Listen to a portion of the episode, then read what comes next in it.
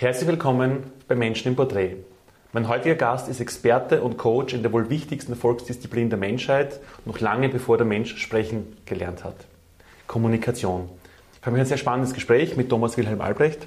Herzlich willkommen. Danke für die Einladung, lieber Markus. Dein Lebenslauf, dein Werdegang, der würde für zehn Leben reichen. Wenn wir jetzt kurz in die, in die Anfänge quasi zurückkommen, mhm. was war damals dein Einstieg ins Berufsleben eigentlich? Also mein Einstieg war, ich habe Elektrotechnik studiert auf der TU Wien, Nachrichtentechnik. Dazu gebracht hat mich mein Großvater väterlicherseits, weil der hat immer sehr viel Elektronik gebastelt. Dann habe ich das auch gemacht und habe die HTL gemacht und dann habe ich Elektrotechnik studiert, war dann 14 Jahre beim Siemens und habe dort meinen ersten Leadership-Lehrer kennengelernt, den Gerhard Sapke-Schauer. Und der hat mich auf zwei Themen aufmerksam gemacht, die mit Elektrotechnik gar nichts zu tun haben. Das eine war Gehirnphysiologie und das andere war Teleologie, also Telos, die Lehre der Zielerreichung, Telos, das Ziel. Und diese Konzepte habe ich dann in meiner Führungsarbeit angewandt und bin darauf gekommen, dass das sehr, sehr hilfreich ist, wenn man mehr vom Menschen an sich versteht und sich nicht nur allein auf die Technik verlässt. Das heißt quasi am Beginn in die Unselbstständigkeit beruflich einmal gestartet und dann später genau. aber selbstständig gemacht. Ja, das war dann 2004 bin ich weg vom Siemens, war dann zwei Jahre, aber dann zwei, bei zwei Startups tätig, insgesamt drei Jahre war dort Entwicklungsleiter, habe mich dann 2007 selbstständig gemacht zum Thema Prozessmanagement und Leadership, habe dann einen technischen Händler zur ISO 9001 Zertifizierung verholfen und habe auch schon dort Konzepte angewandt, die nicht so üblich waren und sehr erfolgreich funktioniert haben. Kannst du mir das erzählen? Das klingt irgendwie spannend jetzt. Ja, das war so. Konzepte. Also wenn man so Prozessabläufe definiert, nicht, dann wird ja hingeschrieben, welche Arbeitsabläufe sind. Und meistens wird das ohne den Mitarbeitern gemacht, sondern die gescheiten Köpfe denken sich aus, wie die Arbeitsabläufe sein sollen. Nicht? Du kennst das. Und ich bin aber hingegangen und habe zu den Mitarbeitern folgende Frage gestellt. Ich habe gesagt, was machen Sie den ganzen Tag? Und die haben mich dann ganz groß angeschaut, weil die Frage wurde offensichtlich noch nie gestellt. Und dann habe ich gesagt, naja, kommt in der Früh ins Büro? Und ich gesagt, ja, das stimmt. Ne? Ich sagte, ja, schaltet als erstes den Computer ein oder die Kaffeemaschine? Was zuerst? Und dann haben die gesagt, Kaffeemaschine, sage ich, okay, dann den Computer. Und dann ruft den Kunde an und bestellt eine Hydraulik-Schlauchleitung, weil die vom Traktor halt geplatzt ist. Was passiert dann? Und dann habe ich mir erklären lassen, was die Arbeitsschritte sind und konnte feststellen, dass der Kollege, der daneben stand und die schon jahrelang nebeneinander sitzen, immer nur den Kopf schüttelte und sagte, ich mache das ganz anders. Und da wusste man natürlich, dass großer Handlungsbedarf ist. Spannend. Und dann bist du quasi aber irgendwann mal auch Speaker geworden? Was, ja. war dann quasi, was war dann quasi dein Motiv aus deinem Weg davor, dich dann in dem Bereich weiterzuentwickeln? Und Na, ich war dann, quasi? ich bin zu einem amerikanischen Franchise gekommen im Empfehlungsmarketing, habe dort ein Franchise übernommen für Deutschland, Österreich und die Schweiz zur Ausbildung in Empfehlungsmarketing. Gehörte immer zu den besten Verkäufern, habe sehr viel Trainings dort gehalten in Deutschland und Österreich und in der Schweiz. Und wenn man in einem amerikanischen System zu den Besten sozusagen gehört, zu den erfolgreichsten, hat man ja Zugang zum Chef und zum Gründer und so weiter. Nicht? Und dann hat mich der Ivan Meissner mehrmals in seine Lodge eingeladen nach Big Bend, Kalifornien. Und das war so der Beginn der Story, weil ich hatte damals eine, eine massive persönliche Krise, 2012 war das. Und ich war dann im August 2013 in den USA eben beim Ivan Meissner und der hat immer so illustre Persönlichkeiten eingeladen. Und da war, eines, war ein so ein kleiner, älterer, weißhaariger Herr mit einem stark australischen Akzent. Und der hat zu mir gesagt, Thomas, wie bist du hierher gekommen? Sag ich, naja, ich bin mit dem Flugzeug geflogen nach Los Angeles und dann mit Leihwagen bin ich darauf gefallen, jetzt bin ich da. Ne? Sagt er, ich bin auch mit dem Flugzeug da, aber meins parkt dort oben. Und ich dachte, okay, der muss irgendwas anderes in seinem Leben gemacht haben als ich bisher. Und am Abend sagt er zu mir, sagt er, Thomas, you're just before a big transformation. Und ich habe gedacht, es gibt, Entschuldigung, wie weiß der das? Also wie kann er das erkennen? Wie gibt es das überhaupt? Und dann hat er gesagt, wenn du willst, ich coach dich, ich lade dich ein zu mir nach Tiburon, das ist neben Sausalito in der Bay Area. Wenn du das nächste Mal in Kalifornien bist, und ich war drei, vier Mal im Jahr ja dort, damals dann kommst du zu mir. Und das habe ich gemacht. Und das war übrigens der Stuart Emery. Der Stuart Emery, vielleicht kennst du ihn, war der, der bei Mastercard damals die Priceless-Kampagne gemacht hat. Die ging so nach dem Motto, für alles, was du mit Geld kaufen kannst, nimmst du Mastercard und der Rest ist priceless, also unbezahlbar. Und er war sehr, sehr bekannt oder ist sehr bekannt in, im Coaching-Bereich, im NLP-Bereich und Hypnotherapie-Bereich. Und er hat mich zu sich eingeladen und hat mich gecoacht. Und dann war ich ihm zweimal dort. Das erste Mal zwei Stunden, da habe ich nur zwei Stunden geheult. Dann war ich drei Monate später wieder dort. Habe von zwei Stunden um eine geheult. Und dann ging es mir deutlich besser, weil es war so, früher hatte ich das Gefühl, dass wenn man so die Kamera in die Hand nimmt, oft, und das vorne der, der Deckel noch drauf vom Objektiv, nicht schauen man durch, sieht nichts. Ne? Und so ging es mir im Leben damals. Und nach dem Coaching war es dann so, wie wenn dieser Deckel einfach weg wäre. Und dann wollte ich natürlich wissen, was hat dieser gute Mann gemacht. Und das war NLP und Hypnotherapie und wollte das natürlich lernen, weil ich dachte, wenn der das kann, dann kann ich das auch lernen.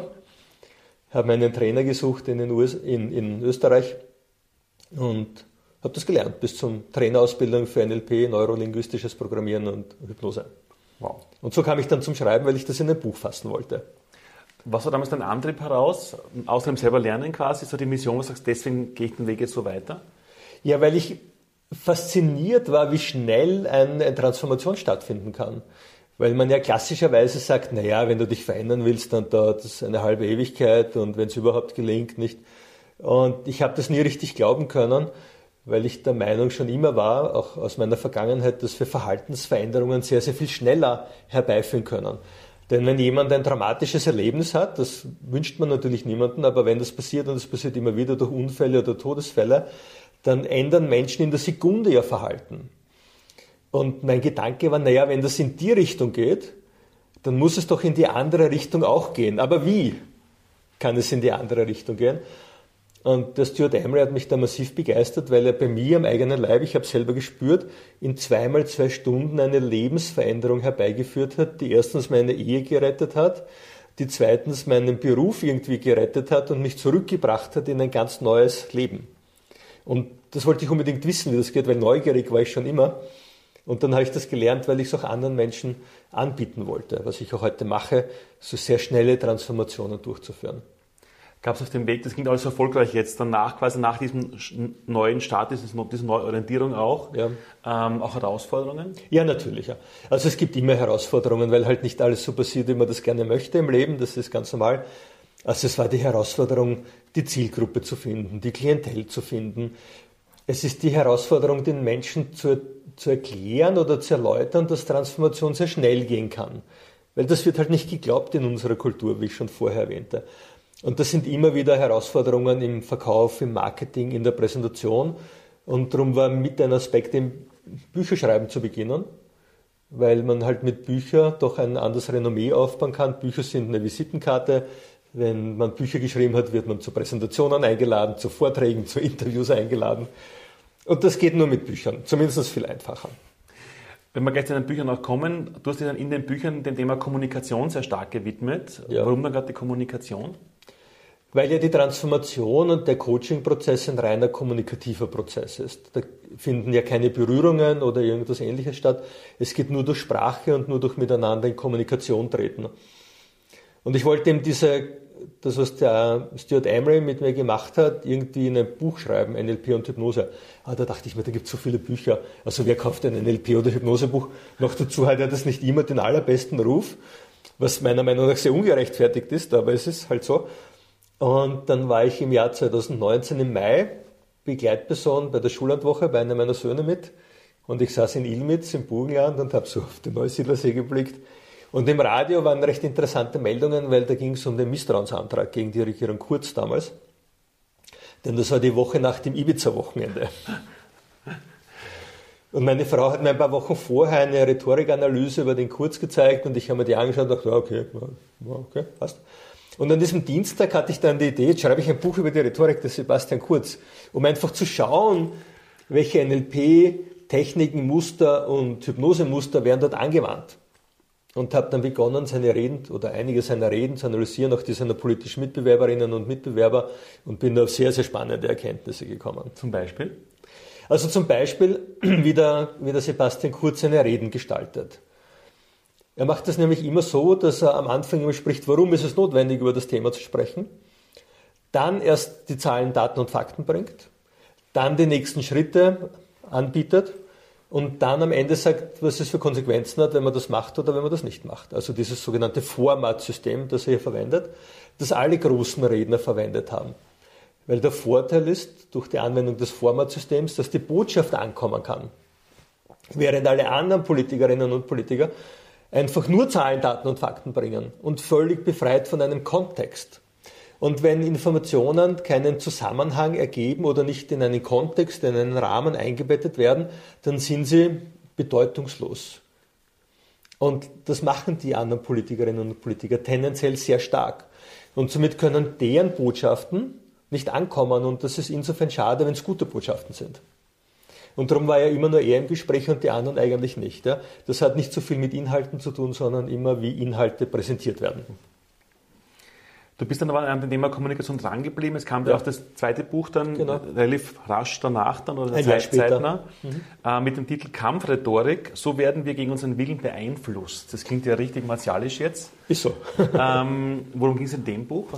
Also da ging es genau, was der, was der Titel auch sagt. Wir werden einfach durch Sprache über Medien, über Werbung, über politische Reden, über unternehmerische Reden sehr stark beeinflusst in unserem Denken. Weil alle sprachlichen Aussagen, wörtlich oder schriftlich, also gesprochen oder geschriebenes Wort, haben alle einen hypnotischen Charakter. Weil ja unsere Sprache sehr oberflächlich ist. Also Menschen verstehen unter ein und demselben Wort etwas anderes. Also Anerkennung zum Beispiel verstehen manche Menschen, Anerkennung ist dann gegeben, wenn ich anerkannt werde. Andere sagen wieder, Anerkennung ist dann gegeben, wenn ich andere anerkenne. Ehrlichkeit. Manche Leute sagen, Ehrlichkeit ist dann gegeben, wenn andere ehrlich sind. Ne? Und eine andere Gruppe sagt, Ehrlichkeit ist dann gegeben, wenn ich ehrlich bin. Also sind ganz andere Kriterien dahinter. Und wir meinen oft, unter ein und demselben Wort, unter ein und derselben Aussage das Gleiche zu verstehen, was aber absolut nicht zutrifft. Und zwar deswegen nicht, weil wir Menschen alle eine unterschiedliche Geschichte haben. Also wir haben andere Eltern, wir sind zu einem anderen Zeitpunkt geboren, in einer anderen Umgebung, haben andere Bezugspersonen. Das heißt, wir haben ganz andere Dinge gelernt in unserem Leben. Und deswegen verstehen wir auch Aussagen, die wir hören, anders, weil wir sie projizieren auf das, was wir in unserer Kindheit und Jugend erfahren haben. Und nachdem das unterschiedlich ist, geben wir dem Gehörten unterschiedliche Bedeutungen. Das heißt, ein und dasselbe Wort, ein und dieselbe Aussage hat immer unterschiedliche Bedeutungen.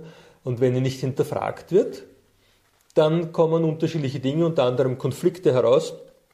Und es eignet sich gut dazu, Menschen zu beeinflussen. Und das sollte ich ihm aufzeigen, wie wir diese Beeinflussungen, diese Manipulationen, auch wenn sie nicht immer gewollt sind, wie wir die entdecken und abwehren können. Gibt es einen Tipp zum Beispiel aus dem Buch, wenn jetzt jemand sagt, okay, ja. das Buch lesen, keine Zeit, aber was ist so der wichtigste Tipp aus dem Buch oder neugierig zu machen auch? Also der wichtigste Tipp ist immer zu hinterfragen. Also wenn jemand sagt, zum Beispiel, ähm, wir müssen in den Krieg ziehen, also um ein aktuelles Beispiel zu nehmen, dann gibt es Menschen, die sagen, da bin ich dafür und andere sagen, da bin ich dagegen. Also beide sind schon beeinflusst worden. Während die Möglichkeit ist, sich dagegen zu wehren, um diese Aussage auf einen wirken zu lassen, lautet die Frage, wie weißt du das? Wie kommst du darauf? Das heißt, wir stellen Wie-Fragen. Wie weißt du, dass das eine gute Idee ist? Wie sind deine Gedanken, die zu dieser Aussage führen? Das heißt, wir bleiben draußen, bewerten das Gehörte zunächst nicht, sondern hinterfragen es. Und wenn wir es hinterfragen, können wir auf die Gedankengänge unseres Gegenübers kommen, können entdecken, wie die Person denkt, auch wenn wir mit der Aussage ganz und gar nicht einverstanden sind. Das macht ja nichts. Ich kann ja auch äh, auf Gedankengänge kommen und sie ergründen, wenn ich mit der Aussage nicht einverstanden bin. Im Gegenteil sogar, da kann man sehr viel daraus lernen. Meine, die, die, Bücher ist ein Thema bei dir, du bist auch als Coach täglich mit Menschen mhm. im, im, Tun und im Unterstützen. Wie kann man sich dein tägliches Tun als Coach jetzt vorstellen? In welchen Bereichen, in welchen Situationen unterstützt du hier Menschen oder, mhm. oder coachst sie? Also Menschen kommen zu mir, wenn sie sagen, ich komme irgendwie nicht weiter. Das ist einerseits im privaten Bereich, wo sie sagen, ich habe irgendwelche Laster, die will ich mir abgewöhnen. Und das sind meistens Laster, die auf sehr dramatischen Kindheiten beruhen. Also ich hatte Klienten und habe Klienten, die sind einfach aggressiv teilweise oder zerstören jeden Tag ein Handy und, und wollen das loswerden, aber weil sie erkannt haben, dass sie mit dem Verhalten nicht weiterkommen, haben aber keine Möglichkeit dazu gefunden. Und diese Verhaltensänderungen kann man relativ schnell herbeiführen. Also es geht in wenigen Wochen, acht Wochen zum Beispiel, was sehr kurz ist, ja, wenn man das in Psychotherapie vergleichen würde, wo es immer um Jahre geht. Ne?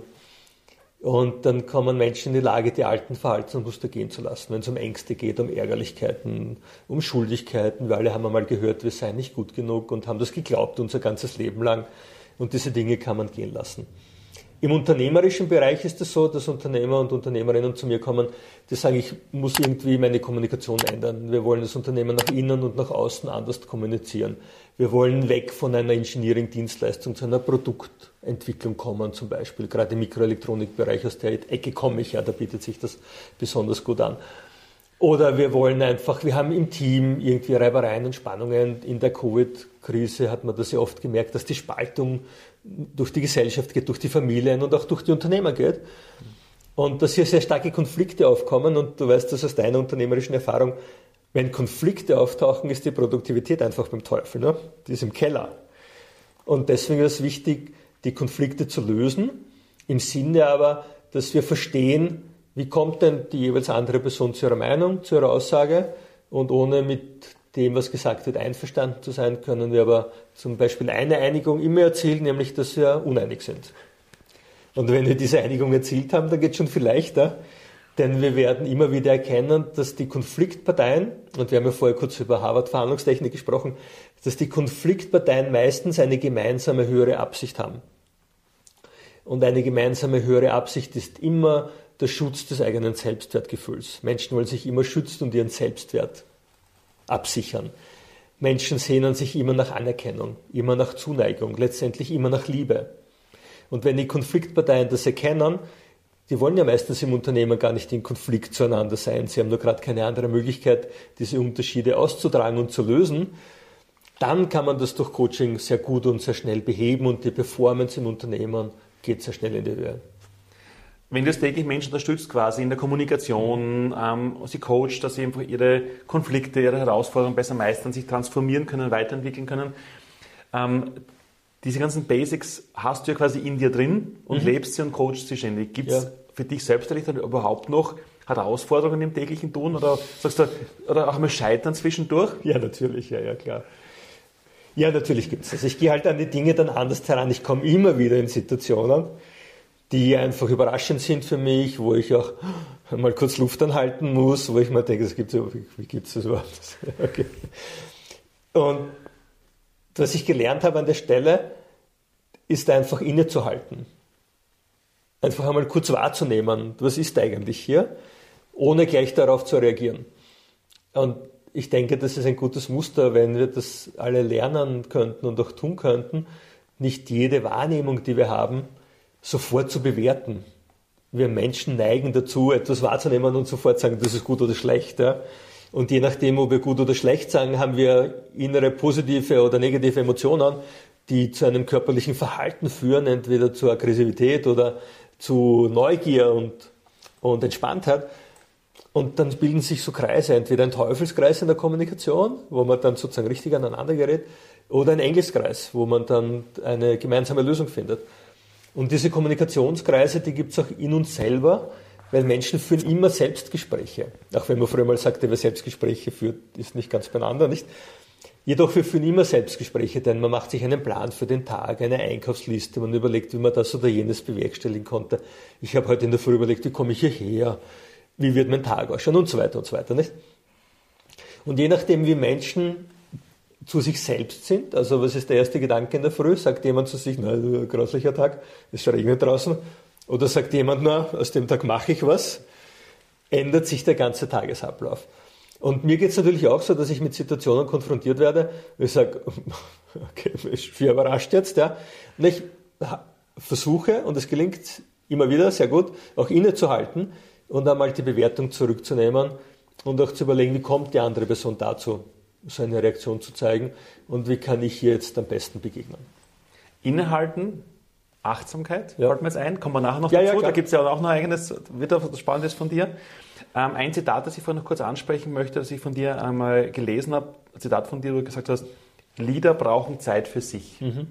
Wie ist das gemeint? Mhm. Ich meine, die, die, Worte, die Wörter verstehe ich natürlich schon, ja, okay. ähm, aber was ist so die Botschaft, warum ist da diese Aussage so wichtig? Mhm. Das ist deswegen wichtig, weil wir auf neue Ideen und Gedanken erst dann kommen können, wenn wir, wenn wir auf eine Metaebene gehen, wenn wir uns zurücknehmen, wenn wir Abstand halten und etwas von der Ferne betrachten. Wir kennen das alles im Alltag. Wenn man sagt, okay, jetzt gehe ich einen Schritt zur Seite oder schiebe das weg, das sind alles Redewendungen, die sozusagen eine Verortung von Problemen charakterisieren.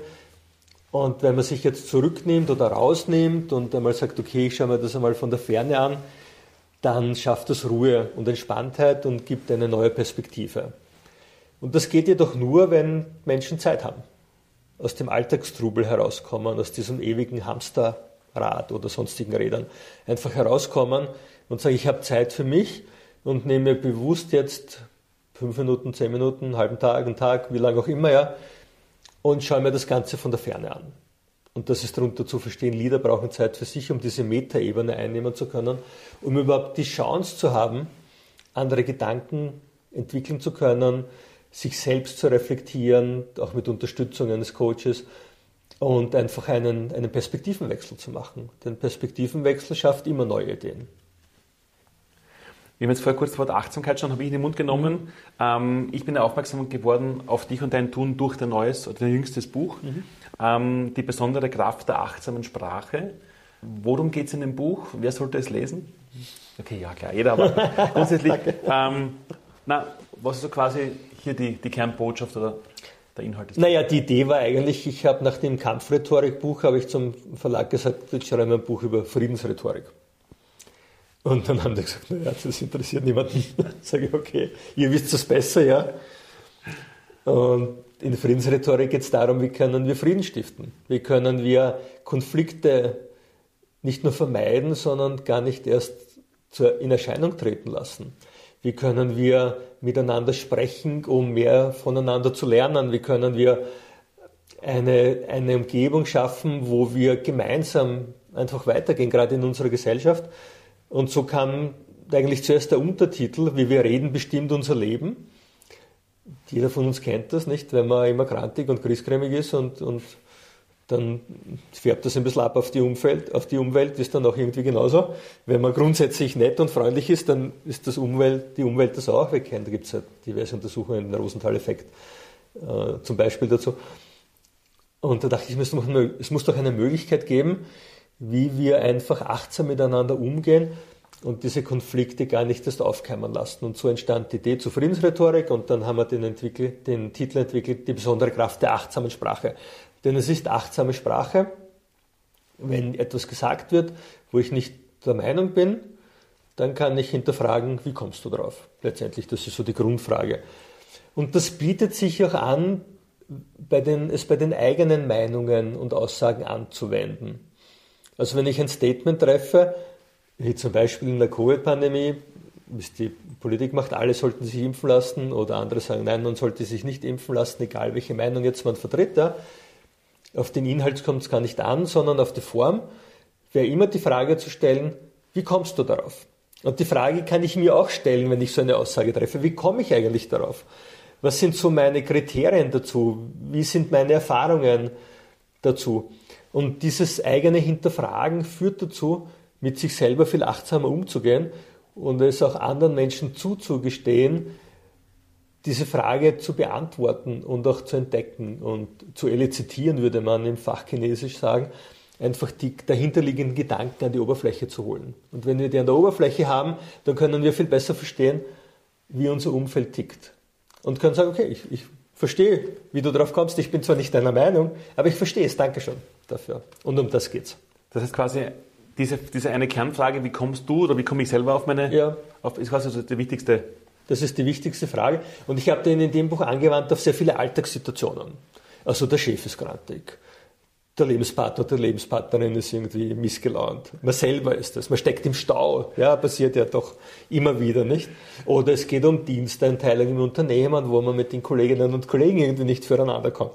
Und so weiter. Also sehr, sehr viele Alltagssituationen, sehr viele Killerphrasen, die wir auch kennen im, aus dem Unternehmerischen. Also, das haben wir noch nie so gemacht.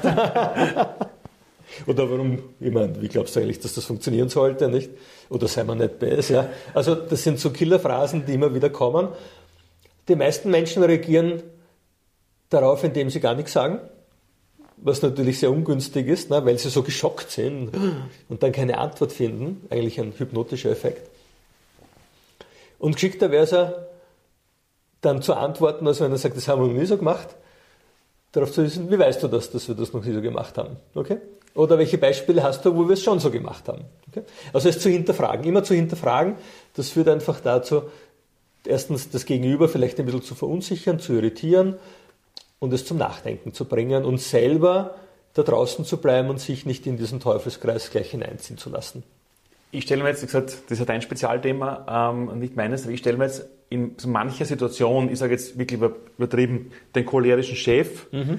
die geladene Ehefrau, dann die Frage zu stellen, wie kommst du darauf oder wie du gemeint hast, könnte durchaus dann ja auch einmal vielleicht zu offensiv Kommen, es kommt darauf an, wie du sie stellst, die Frage. Also Tonalität macht einen großen Unterschied. Ja. Also wichtig ist, ehrliches Interesse an der Antwort zu haben. Das ist immer Grundvoraussetzung, denn nur wenn ich ehrliches Interesse habe, dann strahle ich das nach außen aus und mein Gegenüber wird mich ernst nehmen, egal ob es der Chef, die Chefin, Frau, Mann, wer auch immer ist. Ja. Wenn ich es natürlich suffisant formuliere, wie kommst du drauf? Kommst du da drauf? Ja. Okay, dann wird das auch von meinem Gegenüber wahrgenommen mit der entsprechenden Reaktion.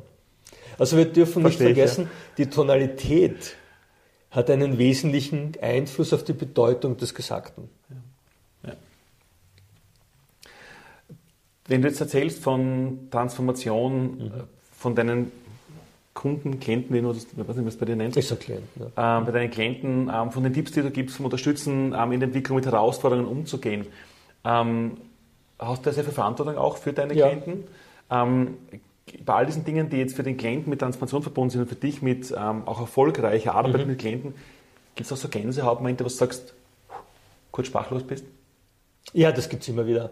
Und vor allem dann, wenn ich bemerke, wie diese Transformation beim Menschen stattfindet. Das kann man so richtig beobachten, wenn so an den Augenbewegungen und Körperbewegungen, da geht so ein richtiger, so, so ein Twist durch die Person durch. Und das ist immer ganz, ganz faszinierend, diese, das zu beobachten, auch diese Änderung in der Energie, in der Ausstrahlung.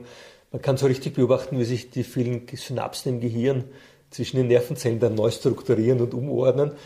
Und wir Menschen, wo sie vorher noch sagten, in der Situation habe ich irgendwie Angst gehabt, dann sagen, ja, ich kann mich erinnern und jetzt, no, alles okay. Und das ist sehr, sehr, sehr, sehr faszinierend und spannend immer wieder. Gibt es auch Beispiele, da gibt es ein Beispiel, wo du sagst, okay, bei dem Gespräch mit dem Klienten habe ich immer gedacht, ist verspitzt, dem ist ehrlich, dem kann ich auch nicht helfen, das ist ein Riesen, boah, wirst du das schaffen und dann hast du es mhm. doch geschafft. Also wirklich so auch für dich große Herausforderungen in der, oder konkretes Beispiel, wo du sagst, ja. das war puh, doch dann gelungen, aber also es gibt im Coaching einen Grundsatz, der lautet, äh, den ich, an den ich mich strikt halte, ist, ich äh, arbeite nur mit Klienten, denen ich zutraue, dass sie ihr Leben verändern können. Als Coach gibst du immer Anweisungen. Du machst ja nichts, der Klient macht alles selber, sondern du führst und begleitest. Und wenn ich jetzt als Coach die Idee hätte, dass dieser Person nicht zu helfen ist oder dass ich ihr nicht helfen kann, dann würde ich das ja kommunizieren nonverbal. Das heißt, ich würde den Erfolg damit verunmöglichen. Und darum ist es ganz wichtig, nur dann ein Mandat anzunehmen, wenn, wenn jemand als Coach und ich persönlich der vollen Überzeugung bin, ich kann dieser Person helfen und die Person ist auch willig, ihr Leben zu verändern. Nur dann nehme ich ein Mandat an. Was natürlich passieren kann, ist, dass sich im Laufe des Coachings herausstellt, dass die Person an ihrem Verhaltensmuster so sehr festhängt, dass sie es nicht ändern will und dass sie nur deswegen einen Coach gesucht hat, um der Welt zu beweisen, dass er so arm ist und sich nicht verändern kann. Auch das gibt es. Und das sind ganz, ganz spezielle Muster, die Klienten und Klientinnen da manchmal in den Tag legen. Die sind sehr, sehr subtil, weil sie ja hergehen und eigentlich den Coach oder die Coachin ja, einfach versuchen, ein bisschen für die eigenen Vorteile zu, sagen wir mal, zu verwenden. Ja, das gibt es. Das stellt sich dann relativ schnell heraus. Und dann ist das Mandat auch beendet. Du bist jetzt in dem Bereich wie lange tätig schon? Kommunikation, Coaching? Seit in Summe? Naja, es ist die Frage, wie man den Anfangspunkt definiert. Ich würde den Anfang definieren mit dem Gerhard Zapke-Schauer, deswegen so in den 1998, 2000. Also über 20 Zeit, Jahre schon?